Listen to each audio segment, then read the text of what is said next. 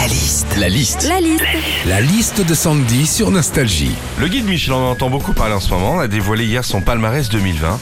Qu'est-ce qu'on vit justement quand on va dans un grand restaurant? Voici la liste de Sandy. Quand on va dans un grand restaurant, parfois il t'indique à l'entrée tenue correcte exigée. Bon, en même temps, c'est normal que tu t'habilles bien, t'es dans un beau cadre, il y a du champagne, de la truffe, des gens chics, de la bougie Gucci.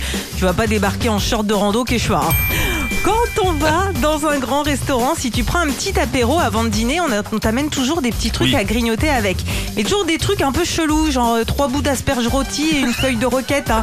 C'est pas une folie, hein. il y a même des fois tu regrettes de pas avoir ta petite cahuète ou ton petit bretzel. hein.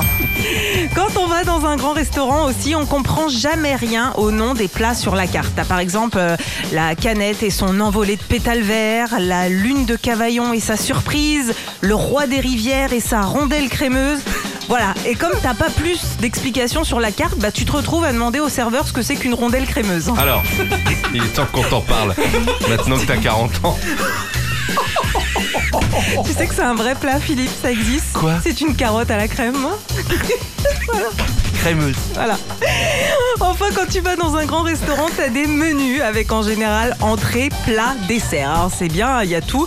Problème, c'est que dans ce genre de resto, tout est petit.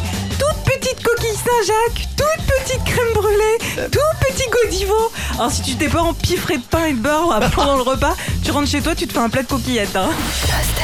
Retrouvez Philippe et Sandy, 6h, 9h sur Nostalgie. Nostalgie.